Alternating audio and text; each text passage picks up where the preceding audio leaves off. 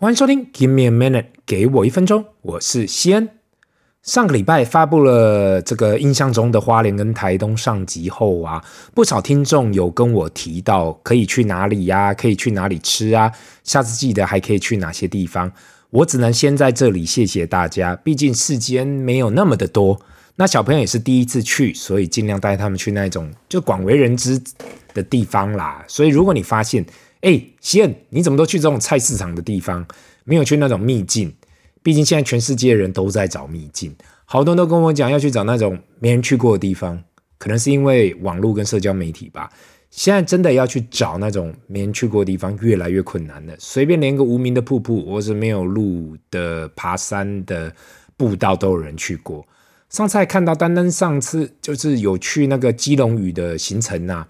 小时候根本想都没想过，现在超多船家都在搞这个行程的，什么包套都有，你想得到的都可以。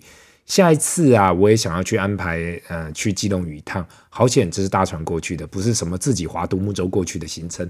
因为我八年级的时候曾经被安排一趟单程五小时的独木舟行程，来回十个小时，一直到今天，我都还在想我是怎样活着回来的。但是那又是下一次的故事了。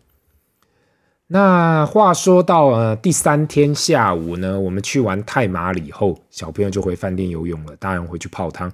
台湾人嘛，到了台东一定要来泡个汤，特别是泡完汤后，肯定要去品尝个美食。那我特别找了一间还算有名的原住民餐厅，这个餐厅名我就不讲了，因为残念，生意太好了，所以出菜出超慢的，然后品质也不稳定，最后吃的没有特别的开心，所以不提名字了。那真的是蛮惨的，所以就想想，吃完呢，我想一定要再去台东市区吃个这个蓝蜻蜓，因为那个这个蓝蜻蜓炸鸡啦，因为炸鸡这件事情啊，我的另外一半很爱吃。那因为看过太多 YouTuber 啊讲这间位于台东市中心的蓝蜻蜓，所以特别要来去试试看。远远看到照片上还写着蓝蜻蜓素食专卖店，since 一九八六。我自己是还好啦，但我老婆下去排队跟我们讲，哎、很快很快，不要不用担心，很超快的。后来还是排了二十分钟以上，等到做好开始吃的时候，已经超过四十分钟了。我用力咬了一大口炸鸡，好吧，我只能说吃这一件事啊是非常主观的，毕竟我自己喜欢尝试各式各样的东西。但如果你不是特别喜欢吃炸鸡的人呐、或是对于炸鸡要求比较高的人，我想蓝蜻蜓可以跳过，不用去排队了。那后续呢，我们又去逛了台东夜市，那其实就是一个体验啦，所以不用太认真，毕竟前一天已经逛过了一次。那隔天早上醒来，前一天晚上吃的太饱了，哇，有够饱的。今天又要杀回花莲，但是在往海线到花莲的路上啊，肯定还是要去台东市区买个麻糬，买个伴手礼。原本计划到台东老店陈记去买啊，到现场的时候看到那个排队人潮，哇，算了，这样排下去我看不知道到天荒地老了，改去另外一家陈家。说真的，我自己都没吃过台东麻吉，花莲的过去吃过不少，毕竟很多人去花莲观光会顺便带回来嘛，伴手礼。台东的生意也太好了吧，可能是因为廉价的关系，几乎都没有现货，或是要等。这一次品尝过台中的麻吉，哎，我感觉很好吃呢。跟花莲不太一样，感觉外皮口感好像很细腻，不知道各位听众吃过吗？那在跟台中市说拜拜后啊，就开始往北开了。跟南下的台九线不同，北上换开台十一线，沿着海岸线回去，这真的会让你看太平洋看到你会腻。整条公路就是沿着海岸线走，很多时候很多人跟我讲啊，冲绳啊、夏威夷的公路怎么样？但是你真的来到这条台十一线。完全不会输给其他太平洋海岛，左手边会是山，右手边会是海。第一站我们来到了水往上流这个景点，我上一次来的时候应该还是小学生。过去呢就是一条水沟，从边旁边看起来就好像感觉水怎么会往上流。现在整个都开发成一个公园了，原理就是整个地方看起来好像逆流，但其实水还是顺流的，只是视觉的关系啊，视觉的关系让你感觉好像水是从下往上流。小朋友花了一点时间才发现，奇怪，水真的是往上流哎！过了三十年后啊，我现在知道原理，但是我现场看到还是感觉很奇妙。就是说，眼睛的视觉怎么会影响那么的大？看起来水真的往上流。这个景点应该是大家来台东必去的行程吧？那当我们往下一个景点出发后啊，弟弟这时候喊啊，我肚子饿了。刚好我们开到了东河，找了一下，原来这就是东河包子的发源地呢。过去在台北一直看到招牌写着“东河包子”，我一直想很久，不太确定到底什么是东河包子啊。原来东河是台东的一个地方啊，那边有卖包子。特别看了 Google Map，找了派出所对面的老店，连外国人都好奇，一起排队买包子，顺手抓了一大口东河肉包，哇，真的好吃呢！喝了一口豆浆，好喝，不知道是否弟弟肚子也饿了，一下子就吃完，还说这东河包子好吃哦。如果经过东河的人呐、可以去派出所对面那间东河包子，就跟任何台湾乡镇一样啊，到处都在卖包子。就是东河的包子嘛，我看资料说派出所对面才是老店，在这里给大家参考一下。那我们原本的下一站就是要往三仙台出发。如果有玩台湾版的大富翁的人，一定会看到绿色土地上面有三仙台跟知本。我们这一次呢，也好像跟着大富翁在走一样。昨天去了知本，今天来到了三仙台。这个景点上一次来啊，应该也是小学的时候，特别带小朋友过来走走。因为去年的地震呢，所以没办法走到。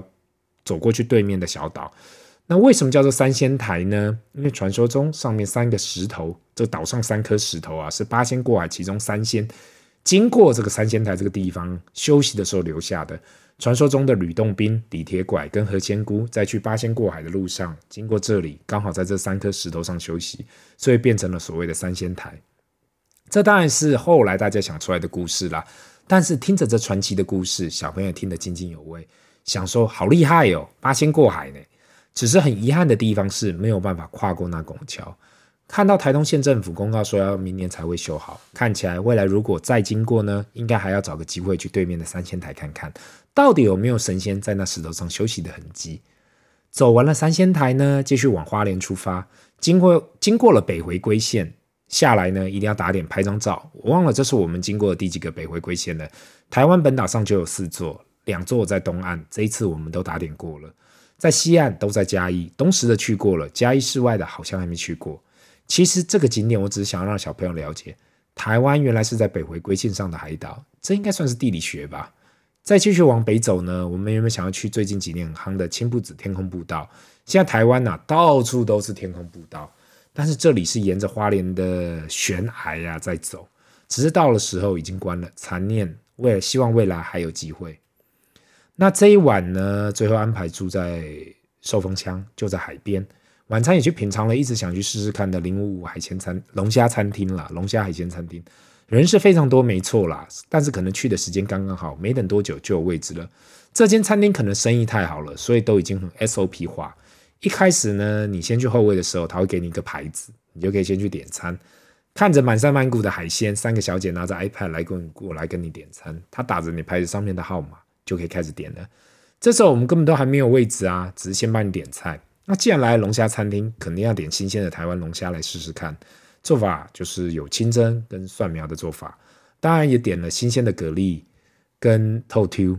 小朋友每次都会问，到底透 Q 有那一个鱿鱼花枝跟软丝差异在哪里？我们在现场也等于上了一场海鲜课一样。原来，嗯、呃。从大到小嘛，就最大就是那个鱿鱼最大，再就是透 Q，，然后再个花枝软丝，最小的是小管。因为去年去了澎湖的时候啊，吃了不少小管，小朋友都很好奇，每次吃都不太一样啊。这一串是小朋友第一次吃台湾的龙虾，因为过去吃有吃过那种波士顿龙虾或什么的，但是还是不太一样。看着他们吃的津津有味，原本还要想要再叫虾子，但是想不到连家人太多了，都卖光了。所以廉价的时候啊，生意真的很好啊。另外一个小插曲就是，我女儿突然跟我说，她牙齿咬了一口透抽，感觉哎好像松动了。她说一定要帮她拔下来。你可以想象到，我在一个海鲜餐厅哦，我想好好坐在那里吃个海鲜休息一下，但是我还要顺道帮他拔拔牙下来，你知道？好险，这不是我第一次帮他拔了，几秒钟就帮他掰下来。这时候他说他会记得这间餐厅的，不仅仅是第一次吃到台湾的龙虾，也顺道拔了一颗牙齿下来。最后一天早上，终于准备要回家了。那想说也该买伴手礼的时刻到了。经过了阿美麻糬的观光工厂，跳了下来参观了。哎，到底是怎么样？他们这工厂怎么样做马吉的？也顺道了买一点新鲜的手工马吉。离开了阿美，想说不行，肯定还是要来去登记关照一下。杀去了花莲中山路上的门市，另外。嗯，去交关一下花莲公正包子。可能是因为连假的最后一天呐、整个花莲市区人很少，诶，路边到处都是停车位。虽然说大家都吃完早餐了，但是还是就是想要试试看中正包子啊。咬了一口，好吃啊，但是真的吃不下太多了。在买完伴手礼后，就往最后的景点出发了——太鲁阁国家公园。这一次呢，也完全是走那种逆向思考的模式。绝大部分人都会这样计划嘛。泰鲁阁国家公园都是第一天的行程。其实我在规划的时候就想过这件事情，因为我印象中啊，泰鲁阁国家公园人都超多的，车也很多，所以如果是廉价的最后一天，会不会比较好停车，跟好不好逛？想不到真的给我赌对了，第一站萨卡朗步道马上就有车位，看着那鬼斧神工的自然现象，小朋友都一直称奇，说：“哎，奇怪哦，石头怎么会变成这样？为什么会说那这里外国人很多呢？因为整个步道上都是外国人啊。”看着台湾导游用着算流利的英文介绍着，这真的是台湾的软实力呢。那如果你长得比较高，一定要小心，因为头很容易被石头 K 到。为什么我知道？因为我就撞到了两次，好痛。那在逛完萨卡党的时候，我们继续往里面开，突然看到一个，哎，我好像没看过的景点呢——部落湾吊桥，马上冲了上去。哇，那个吊桥好美哦。原来这座这已经是第四代的吊桥，才完工不到几年。去年年底正式不用预约就可以开放了，小朋友冲了过去，妈妈吓得半死。因为这吊桥啊，全长一百九十三公尺，宽二点五公尺，横跨一百五十三公尺高的泰鲁阁峡谷上啊，难怪还要测风速。如果风速太高，还不让人走过去。走在那上面往下看，真的很酷。但是另外我的另外一半吓得半死，小朋友觉得奇怪，不就走个吊桥而已。这个景点我大力推荐，如果有来泰鲁阁国家公园的人，一定要来这边走。新的景点，肯定的。下一站呢，燕子口，这个大家耳熟能详的景点，全长一点三公里左右。为什么叫做燕子口呢？因为峡谷啊，在这里会突然变窄，那燕子也还在这个山谷前聚落，所以才叫做燕子口。这一段呢，我印象很深刻，因为我记得我小时候啊。就是在这里走的时候，就是要人车共道，一直到现在还是一样，但现在规划好多了，比较没有那么可怕。另外呢，现在还可以免费租借安全头盔，以免走过燕子口的时候被落石砸到。看着那断崖下的景色，也难怪会是这次会是呃国家公园呢，是台湾的骄傲。旁边经过的老美也是不断的称奇，说这景色也太特别了吧。回到车上，继续往今天的最后一站天祥出发。通常人来泰鲁的国家公园最后一站都是天祥，因为再下去就是中横公路了。那在往天祥的路上呢，因为小朋友睡着了，没有下来天祥走白杨步道。Well，每个旅程都要留下一点点遗憾，下一次才有再来的机会吧。看到已经是下午四点，那就开始往回家的路上吧。也许这次反向操作也做对了，想到一路顺畅，从花莲到台北差不多两个小时。如果不是年假，我看可能更快吧。那这一次的花东行的感想就是，台湾其实不断的提升旅游的软实力，也许在规划上还可以做得更齐全、更国际化。但是跟走遍全世界的我看到的是，这里有的是天然的环境，每个国家的政府都在思考怎样推广无烟囱工业，那就是观光。如果你是很久没去花东走走的，或是你是海外的听众，从没来过台湾。花莲跟台东，我在这里大力推荐。如果有机会，不如计划一趟花莲跟台东行，相信我不会让你后悔的。这里是 Give me a minute，给我一分钟，我们下次见，拜。